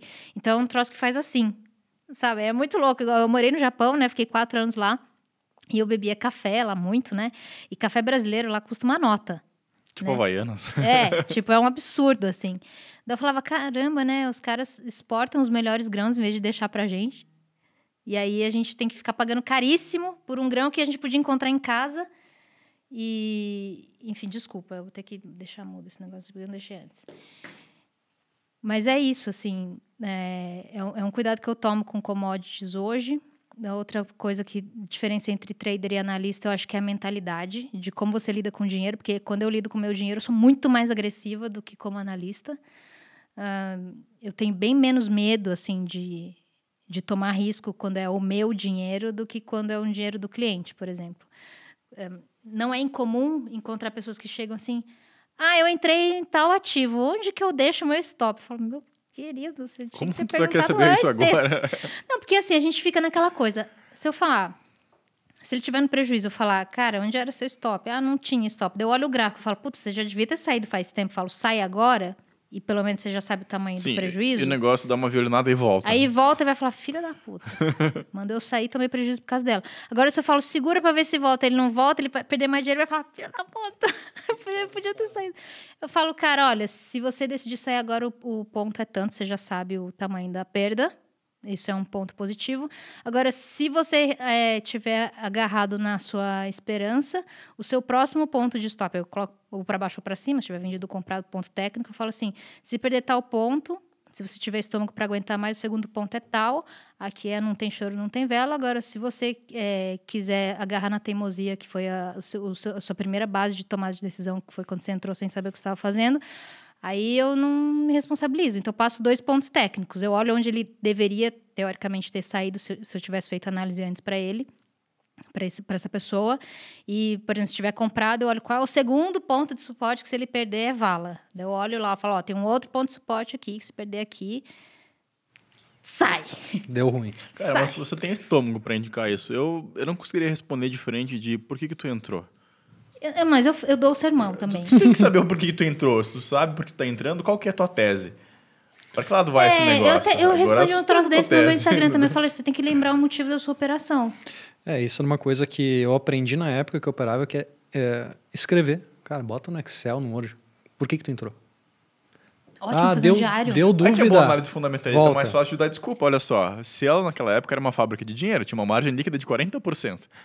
Agora o tapado aqui não viu o concorrente chegando, entendeu? É, então, assim, todos, todas as escolas de análise, elas vão ter meios para você... O que você quiser inventar, entendeu? Porque eu falo assim, gente, a, toda análise, ela é subjetiva. O, nosso, o papel do analista é tirar a subjetividade e sair de cima do muro e falar, vou pular para esse lado ou para esse lado. O fundamentalista é, é a mesma coisa. É, o, o, técnico também pode dar o, o migué do fractal, né? Não, mas veja bem, no outro gráfico, se a gente abrir a, a janela... Não, mas assim, eu, exatamente, porque assim, se você me der um gráfico agora, você falar, me dá uma compra, me dá uma venda, eu te dou uma compra e uma venda. Não, no mesmo ponto. Mas eu falo, ó, tá ali, ó, ali, ali e tal. Por quê? ainda bem que o mercado é subjetivo e para todo comprador tem que ter um vendedor. Então, se não tiver alguém acreditando na ponta oposta ou achando extremamente atraente uma, vender onde você está comprando, não sai negócio. E isso que é essa que é a graça, entendeu? É, então, assim, não tem essa. Igual o mercado de energia, né? É, hoje o mercado é bem mais líquido, não acontece mais isso. Mas na época que eu operava era mercado de balcão e era assim. É, tá seca, a energia vai subir pra caralho. Todo mundo comprando, tinha um maldito de um vendedor. Não sai negócio. entendeu? E aí o cara que quer vender, sei lá, vai fazer um head, uma opção, não sei o quê, porque ele já tá tranquilo lá, não sei o quê, um troço sobrando, né? Então, assim, se, se for todo mundo para um lado só, não tem negócio, não tem mercado. Não tem oferta e demanda, não tem mercado. É igual para tudo, para o malandro, para o bobo, para comprador e vendedor, para índice, para dólar, para commodity, para tudo. Então, é, o importante é você encontrar a sua maneira de tirar a subjetividade daquilo que você está vendo. Eu tenho a minha maneira, outros analistas técnicos também têm outras maneiras.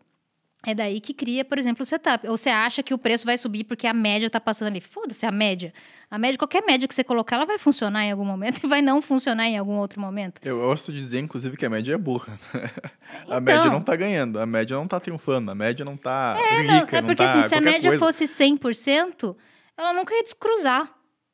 Entendeu? Ah, virou para cima, só vai, entendeu? Por que, que a gente faz isso? A gente quer um apoio psicológico para tomar decisão naquilo que a gente está vendo, que é o gráfico, que é a mesma coisa que eu vejo você ver e você vê, só que cada um sente e acredita numa coisa daquela mesma coisa que a gente está vendo.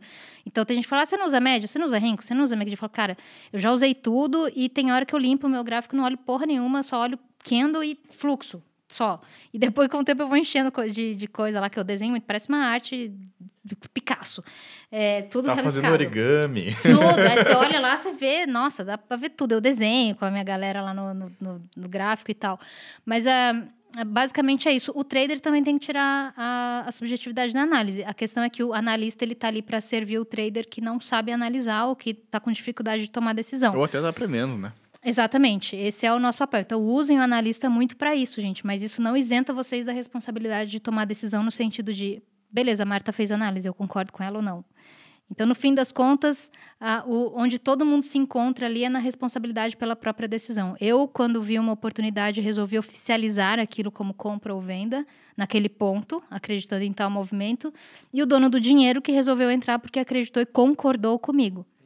Agora, se vai acontecer ou não vai, eu não tenho como saber, né? Só Deus sabe. Só Deus sabe, só Jesus que sabe, ele nunca me contou antes, então é isso. E como é que é a questão?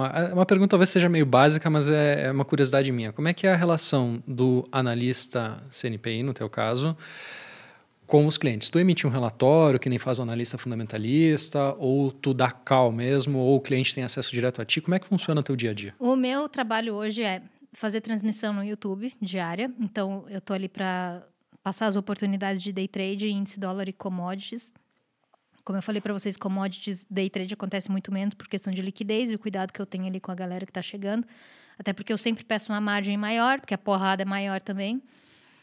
E semanalmente eu, semanalmente eu faço um relatório técnico, junto um pouco com a parte fundamentalista das commodities, só de commodities para dar um norte ali para a galera entender uh, qual é o cenário e o que, que o mercado financeiro está falando. Isso nem sempre se encontra.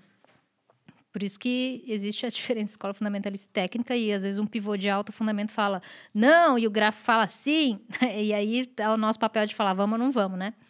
É, e aí tem um relatório diário que eu mando para o compliance da XP e para a PMEC, para a CVM, que são o histórico de todas as operações que eu chamo naquele dia, é, naquela semana, tá tudo ali Tá tudo naquela planilha, naquele, naquele documento, todas, todas as entradas, saída, horário, que preço chamei, deu saída, se deu lucro, se deu prejuízo, está tudo lá.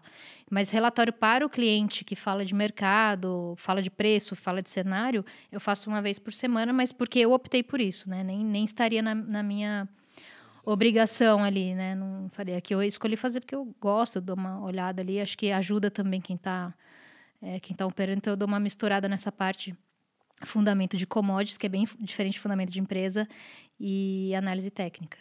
Cara, o fundamento de commodity deve ser um negócio muito legal, porque imagina que uma seca pode acabar com uma safra. Uma nuvem de gafanhoto da Argentina, sabe Deus o que pode fazer com o café, com a soja. Com... Cara, você nem precisa de coisas tão dramáticas. Por exemplo, uh, existem épocas, né, que são mais críticas ali no, no, na época do café, que diferente do milho e do soja, o café é uma árvore perene, aquela mesma árvore vai ficar dando café por vários e vários anos, ela tem o ciclo estressado dela. Porque... Quanto tempo dura uma árvore de café? Ah, não sei dizer exatamente. A, a maçã 15, também é um, um ciclo mais longo, anos. né? Laranja também, são Laranja. árvores que duram anos e anos e anos. Então, ela tem a, a, época da safra cheia, que a gente fala, que é o ciclo bienal de dois em dois anos, que ela é como se ela tivesse um ano ela desse menos grão, menorzinho, com a qualidade inferior, como se ela estivesse salvando energia para a próxima safra, ela ser abundante, fodona e tal. A azeitona faz isso também, né? É, é a natureza é incrível. Então, a gente tem essas coisas para estudar e aí tem a questão do clima, né? Tudo que acontece no céu. Então, a gente tem um mapa. Eu, eu tenho ali o, o, o, Eu tenho, eu abro de vez em quando porque eu quero. Técnica e meteorologia. Dou uma olhada lá no, no mapa, vejo onde está passando a chuva, a umidade no céu, qual região vai cair a água, se é suficiente ou não, de acordo com os relatórios que eu vejo ali. E aí tem aquela questão, eu já na época que eu estava no Rio de Janeiro, eu conversava muito com produtores, eles falavam, ó, Existe uma temperatura X que, se acontecer com a umidade, com a temperatura que fica gelado, né? Isso aqui mata o, o, grão. Então a gente tem que ficar muito atento nessa época do ano por causa disso, disso. Então, assim, você nem precisa de uma nuvem de, de gafanhoto. Tipo, é uma temperatura, sei lá, cair 2 graus para queimar tudo, entendeu? É, e aí isso tudo vira um drama, porque a commodity plantada, a agrícola, ela é dinheiro a céu aberto. Então, ela é muito sensível e é muito difícil você precificar aquilo. É, é fácil você falar no macro, por exemplo. Ah, uh, em tal região de Minas aconteceu tal coisa, isso deve prejudicar a safra daquela região.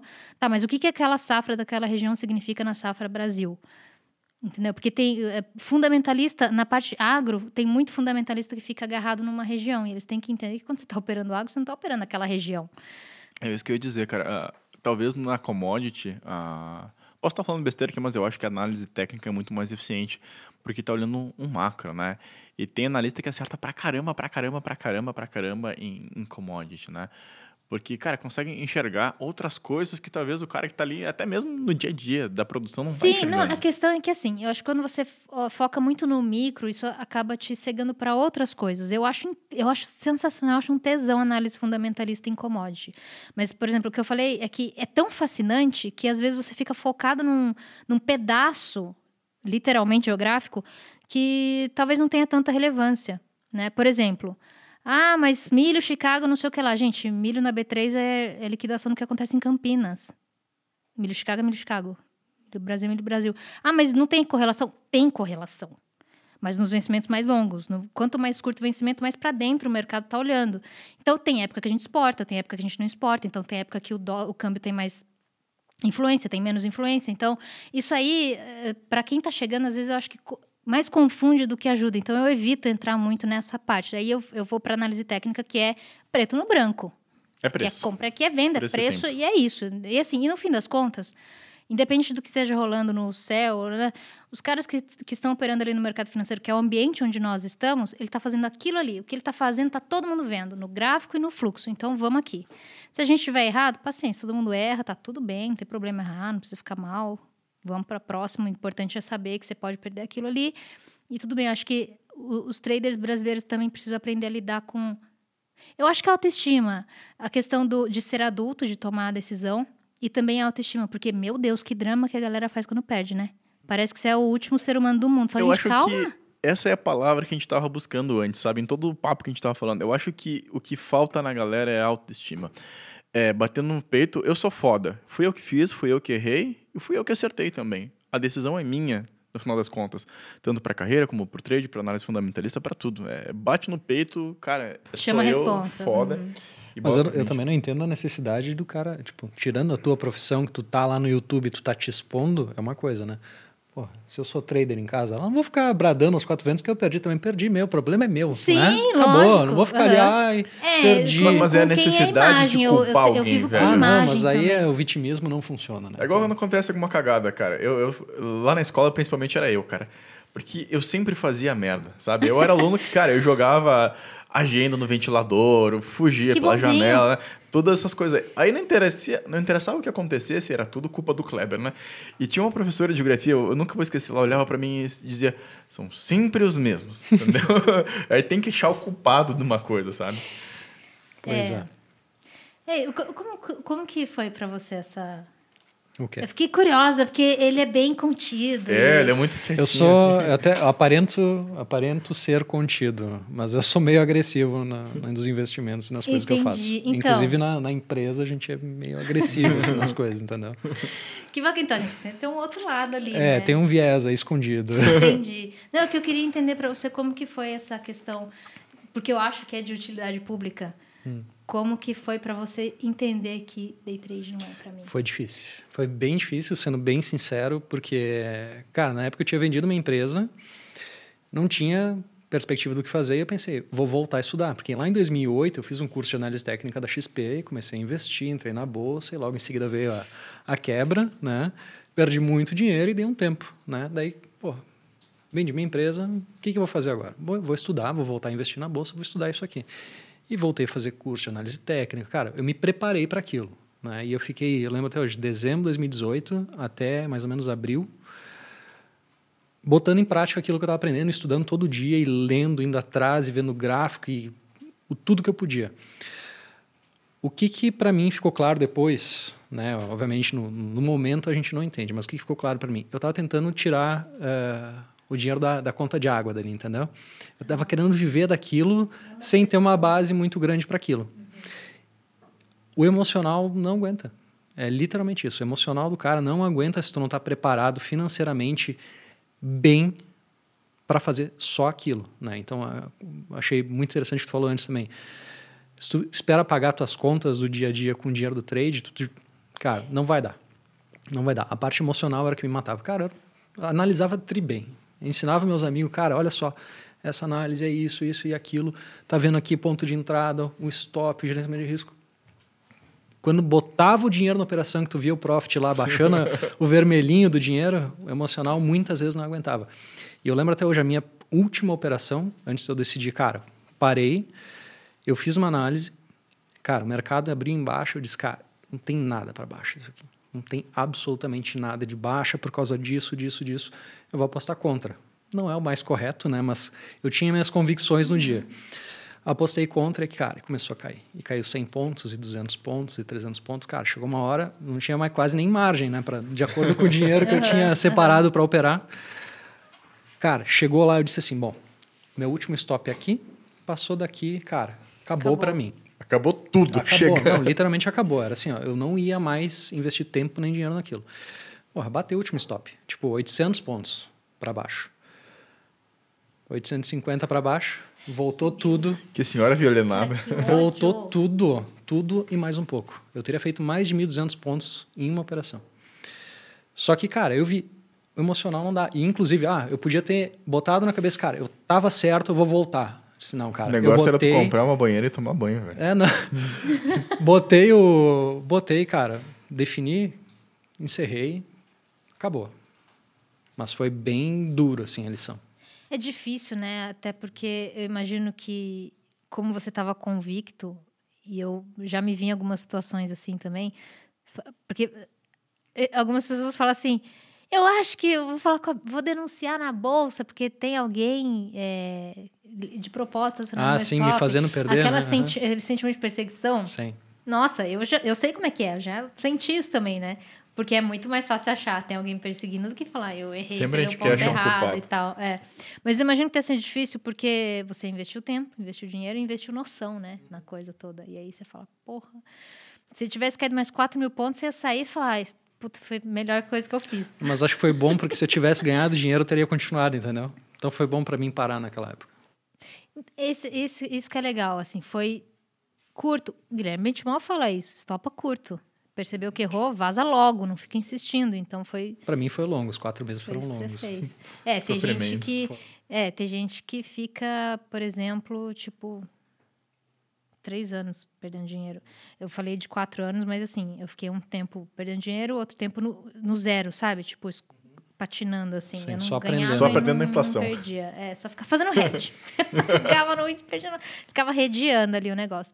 Depois que eu fui é, deixar de teimar com alguns conceitos que eu tinha, preconceitos gráficos, técnicos que eu tinha. E aí a coisa começou a melhorar para mim.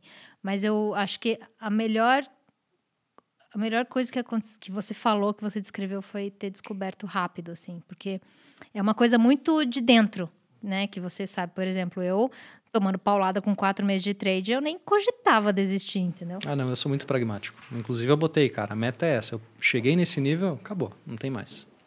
Perfeito. Aí é, é, acho que é mais que perfil, personalidade, uhum. né? Personalidade. É, mas é, é assim tudo. Tipo, funciona, funciona, não funciona, é, não É personalidade e perfil, porque o Felipe é um cara muito analítico, sabe? Inclusive a gente brinca que a gente tem um casamento, porque eu sou o cara maluco. E eu vou lá, a ideia é com o Felipe, vamos, vamos, vamos fazer não sei o que, não sei o que. Cara, veja bem, por que, que tu quer isso aqui, entendeu? Será que vale a pena? Será que vale a pena? Aí ele traz o fundamento. Me é. explica pessoal brinca lá, né? Qual que é o objetivo disso aí? né? Eles botaram, fizeram, inclusive no meu aniversário no passado, fizeram uma apresentação com todas as minhas frases. E uma delas é: qual que é o objetivo para fazer isso aqui? Não, o que, que vocês querem com isso? Onde aí, tu quer chegar? Onde é que tu quer chegar? Porque daí tu já tira a emoção do negócio, né? Então, por mais que, ah, porra, tive uma puta ideia, vamos implementar. Não, mas por quê? Cara, às vezes só perguntar o porquê tu já. É o jogador de, de balde de água fria nas minhas ideias. Chego lá empolgadaço, não, mas veja bem. Tem, tem um porém aqui, né, Cleber? Tem, tem um porém ali. Um porém, mas tudo certo, faz parte. A gente é muito data-driven hoje, né? Então, cara, sem dados, é só uma pessoa com, com opinião, né? Então, a gente funciona assim hoje. Uh, ah, Para encaminhar para o encerramento aqui, uh, uh, vale lembrar que o mercado não é um jogo de soma zero, né?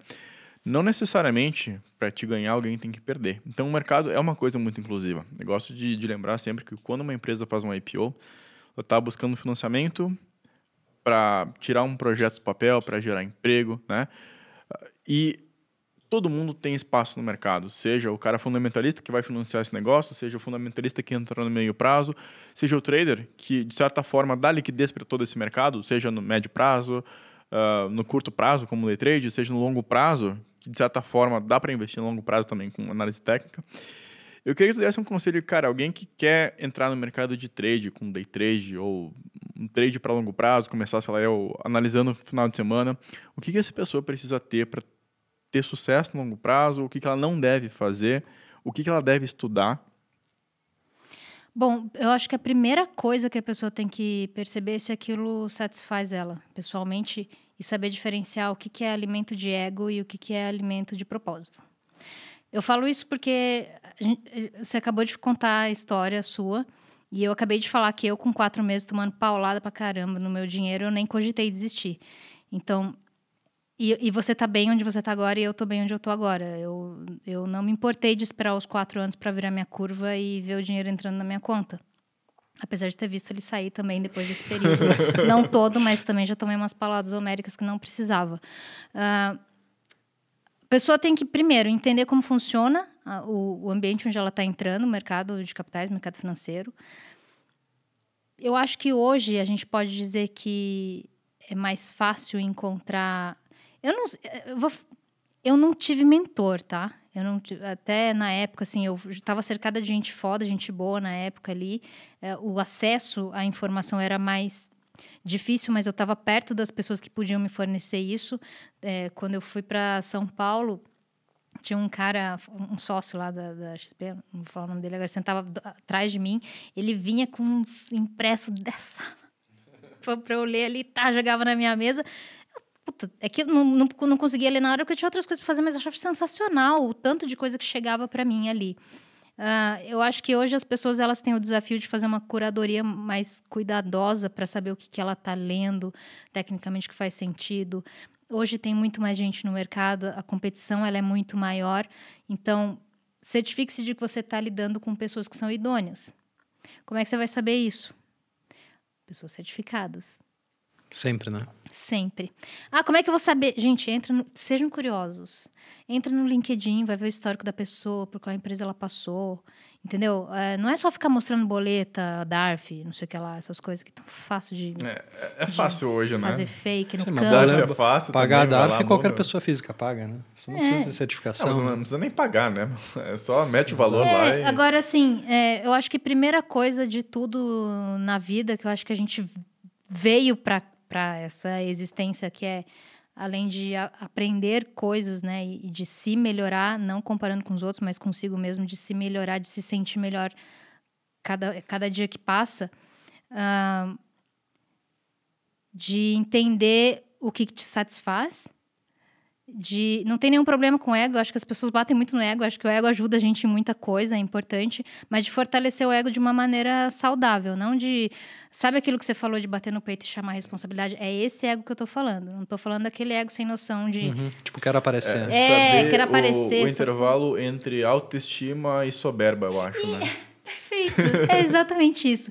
Então, para você entrar no mercado financeiro, primeiro saiba onde você está entrando, entenda que o mercado financeiro não se importa com você, com o que você pensa, com quanto dinheiro você tem, é, se você tem família para cuidar, ou se você está bem estruturado financeiramente e aguenta uma porrada, se você tem margem ou não tem. Não tem ninguém atrás da porta, não tem ninguém rastreando seu computador, não, não tem. Não tem nada disso. Você não é tão importante quanto você, você acha você que é, né? No mercado financeiro, sim, você é o mercado tá cagando pra você. Imagina quantos bilhões que giram no mercado financeiro e tá preocupado com os teus 10 mil. Não, não é, tá. Não, gente, não tá. Com seus 50 lotes ali, você acha que é muito, 150 lotes, puta, pro mercado isso aí não é nada. É nada, é, um... é nada. Então, assim, acho que é, entender que você é importante para você mesmo e é só para você que você tem que ser importante, não para os outros, porque senão você começa a entrar numa pilha nada a ver aí também de querer ficar provando para os outros que você é foda e não precisa, ninguém se importa realmente, tá? Então, é, para entrar no mercado financeiro, estuda a parte técnica, entenda se você é técnico ou fundamentalista. Se você é técnico, entenda se você gosta de 60 minutos, que faz muita diferença operar uns 60 minutos e operar uns 5 minutos, mas faz muita diferença. É, 60 você vai acabar carregando, né? Exato. E, e, e a velocidade de tomada de, de decisão, isso aí é skill, é habilidade, né? Tem gente que tem, tem gente que não tem. Tem gente que, por exemplo, uh, você falou de ansiedade quando eu falei do gráfico de 30 segundos. Eu acho que está mais alinhado com o perfil do que ansiedade. Eu não sou uma pessoa ansiosa. É, eu não me considero, pelo menos, uma pessoa ansiosa, porque, por exemplo, nos meus gráficos de commodity é 120 minutos, 60 minutos. Entende? É, é o, o, que eu, o que eu quero participar ali do. Como diz o Sasaki, amigo, eu quero entrar no baile funk, pegar o máximo de dinheiro que eu puder pegar no mercado volátil e mexendo muito. assim. Eu não gosto de mercado lento. Quando o dólar mudou de, de frequência, que vocês lembram na época, que era, ele oscilava 3 pontos, 4 pontos por dia, 10 pontos por dia. Eu fugia do dólar, não sei. Então, teve uma época que ele oscilava tipo 10 pontos no dia inteiro. Ele, uhum. ele era um câmbio tranquilo. Agora que ele tá nervosaço, né? E eu, eu fazia mais dinheiro em mercado mais nervoso. Uhum. Só que o índice, eu apanhava muito. O índice é uma loucura, né? É, eu, aí eu parei de operar índice porque era, eu ganhava no dólar e entregava no índice. Uhum. Ganhava no dólar eu fazia. É, eu, eu via isso acontecer muito, né? O cara que operava dólar não conseguia operar índice, o cara que operava índice não conseguia operar dólar. Isso na minha época, né? Hoje em dia não sei mais. Mas eu acho que é assim, as pessoas ainda têm aquela coisa do ah, o dólar está subindo, o índice tem que cair. Ah, tem uma Embora exista essa né? correlação, eu falei, gente, ela não é perfeita, não é Sim, é assim. É, correlação não é casualidade, não é, é. correlação menos um. É, não é assim. Né? É, exatamente. E, e, mesmo os ativos na bolsa que tem correlação menos um, cara, tem períodos que é zero, tem períodos que é mais um. Né? Então, nada é perfeito. Nada é, é perfeito. exatamente, exatamente. Ah, e outra coisa, gente, vocês vão começar agora também. Usem e abusem dos simuladores. Isso vai poupar uma grana não precisa entrar já logo com o dinheiro. Usa o simulador. Deixa. Não vai usar simulador três anos também, né? Calma, uma hora você tem que ir. Uma hora você tem que ir. Tem que passar pelo medo ali e vai. Deixa eu te fazer uma pergunta no simulador, então. Tá, a gente está estendendo, mas eu preciso perguntar isso. Não é que nem jogar poker sem dinheiro? Cara, eu, eu ia fazer uma pergunta parecida, mas eu, cara, eu sou ansioso pra caralho. No simulador da bolsa, eu consegui ganhar dinheiro. No poker sem dinheiro, Cara, eu não consigo porque eu sou muito ansioso. E ficar, tipo, 10 meses ali só empatando, cara, começava a me dar uma Eu vou te falar uma coisa que para mim o simulador, ele não tem o mesmo peso, mas ele tem quase a mesma importância, porque Marta, eu, Marta, quando eu olho para alguma análise ou eu estou executando uma operação, não importa se é no simulador ou não, a minha parte ego é assim, é, é a minha estatística, é a minha performance. Eu estou de olho na minha performance, não é o dinheiro ali, o... porque independente de ser simulador ou não, a minha decisão ela está registrada ali, se eu acertei ou não acertei. Então, para mim, o simulador ele tem o mesmo, como analista, já que eu não posso usar conta real, e tem o mesmo peso, talvez até mais, né? Porque é, se eu errei ali no meu simulador, significa que algum cliente ali pagou o meu erro Exato. Na, é, na operação ali. Profundo, muito questão de uhum. mindset, gostei. É isso. Porque eu tinha uma visão diferente do simulador por causa disso, né? Então, tipo, a gente joga poker sem dinheiro, tu joga, tu dá all-in em qualquer mão e tudo certo, uhum. depois vai lá. Então o simulador tinha essa impressão, mas muito interessante a sua visão sobre o simulador. Cara, mas eu acho que é questão de mentalidade, porque se tu tá dando all-in em qualquer mão no simulador, ou era eu, tipo, ah, foda-se, cansei dessa merda. É, não, o cara não sabe o que tá fazendo, né? Tu não tá levando a sério. Sim, né? justamente. Eu acho que é... Justamente. Odeio essa palavra, mas é o mindset. Tu tá levando como uma simulação de verdade ou tá usando como um brinquedo, Perfeito. sabe? Ah, gente, ó, vamos pegar carona. Vai usar o simulador? Yes. Não vai lá e operar com 150 contratos, porque isso aí não é real. Vai lá e usa o simulador como se fosse conta real, para você se acostumar com o número ali na tela. Exato. Que vai cara, virar, exato. que vai potencialmente, e depois provavelmente, potencialmente virar dinheiro na sua conta entrando ou saindo, que seja alguma coisa que você consiga aguentar. Se você vai simular com 200 mini contratos, você está milionário de manhã. Uhum depois, no outro dia, você está perdendo um monte, não sei o quê. Só que esse número não é real. E quando você for para a conta real e ver uma oscilação de 300 reais, 500 reais, você não vai dar valor para o dinheiro que você perde, nem valor para o dinheiro que você ganha. Então, usa o simulador como se fosse realmente conta real, que é o que eu faço para mim.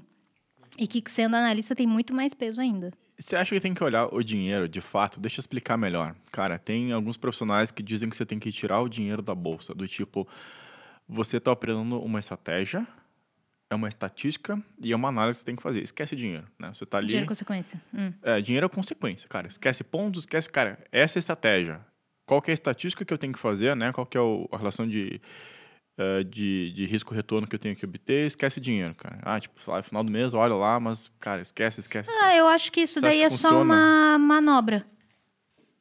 É só uma manobra, tá todo mundo no mercado financeiro para pegar dinheiro, no fim das contas. Então, vocês ol- não olhar o dinheiro enquanto você executa uma coisa, é, na minha opinião, é só uma manobra para você lidar com o emocional que talvez fique abalado de ver dinheiro entrando, dinheiro saindo. Você pode mudar ali para ver pontos, por exemplo. Não Mas eu funciona, converto tá, ponto gente? na minha cabeça. Aí, É, é, de tipo, cada um. querer, Mas é querendo. só um artifício, assim. Eu acho que se vale, se, se aquilo funciona, faça. Eu tenho feito isso ultimamente, é, tirando de, de resultado em Sim. dinheiro, colocando em pontos, porque às vezes as pessoas olham no meu simulador e falam só isso ou tudo isso. Eu falo, gente, isso aqui é só alavancagem. O importante aqui é se foi para frente foi para trás. Porque perder mil reais e perder 500 reais é o tamanho da mão que eu estou usando, entendeu? Isso é outra coisa também que a pessoa tem que entender muito bem o conceito de alavancagem. Né? Então, às vezes, a pessoa vê lá o cara operando o índice, caralho, 25 mil reais. Fala, não, o brother tá operando 300 mini contratos, o Orcina nada ele faz tudo isso, entendeu? Agora, você pegar 25 mil reais com 10 mini contratos, filho, vai, hein? Então, assim, tem que aprender a fazer conta, tem que entender a alavancagem, tem que ter o tamanho da mão. E tem que ter peito para operar 300 mini contratos, né? Pô, e tem que ter margem, né? Tem que ter margem, tem que ter Tem que ter grana, margem. né? é isso. É, é o negócio de, de começar pequeno, né? Vai, vai aprendendo, Pior que, vai pior que assim, né, Kleber? A gente tá falando aqui porque a gente tem noção. Mas na prática, não precisa nem ter peito nem ter coragem. Se você tiver dinheiro na conta, você opera 300 mini. Vai ganhar? O pior é que não precisa nem Sei. ter o dinheiro, né? Daqui a pouco você tem um tesouro direto que é tua reserva de emergência, você não se liga do negócio lá, É, liberou margem, Você cara. tem E margem. aí você tem é margem lá e Vai, né? exatamente, é isso. Então tem que tomar cuidado, porque o mercado, ele, ele é assim, ó, vem. Entendeu? Agora, como é, que show você me the money. É, como é que você vai, né? Como é que você vai a correr esse responsabilidade depois é tua, né? É isso aí, acho que é isso aí. Martinha, onde que a galera te encontra? Me encontra depois das minhas férias. Me encontra no meu Instagram, arroba Marta Matsumura, Marta com TH, tudo junto. Twitter é a mesma aqui embaixo na coisa. descrição para ajudar. Beleza. Twitter é o mesmíssimo endereço, YouTube também, né? Marta Matsumura separadinho. É só meu nome e sobrenome. Eu quero super agradecer, eu adorei conversar. Ah, foi muito divertido. Foi um dos podcasts mais divertidos de todos, eu acho. Que bom. Senhor Felipe, Me acho no LinkedIn, como sempre, né? Antes que o Kleber me zoe, eu me zoo. Então me achem no LinkedIn, Felipe Gubert Cruz, e no Instagram, Felipe Gubert. o, o cara que, ah, não, me encontra no LinkedIn é outro gabarito, né? É tipo coisa de CEO, né? né? Já estamos contratando, ah, temos vagas abertas no Top Invest, LinkedIn, não sei o é. quê. Não, eu, vocês me encontram no YouTube, é Kleber Stumpf, no Instagram também, é Kleber com K, ó, Kleber.stumpf. Por mais que tenha olhos puxados, que nem a Marta aqui, ó, não tem nada de japonês. Ah, e claro, no Profissão Mercado, no YouTube, na Top Invest, ah, YouTube, Instagram, todas as plataformas também, estamos também no LinkedIn. E galera, foi um prazer falar aqui contigo, acho que foi de verdade um dos mais divertidos de todos. Que Espero que bom. tu volte. E galera, um beijo, um abraço, até a próxima. Tchau Valeu, vocês. gente. Tchau.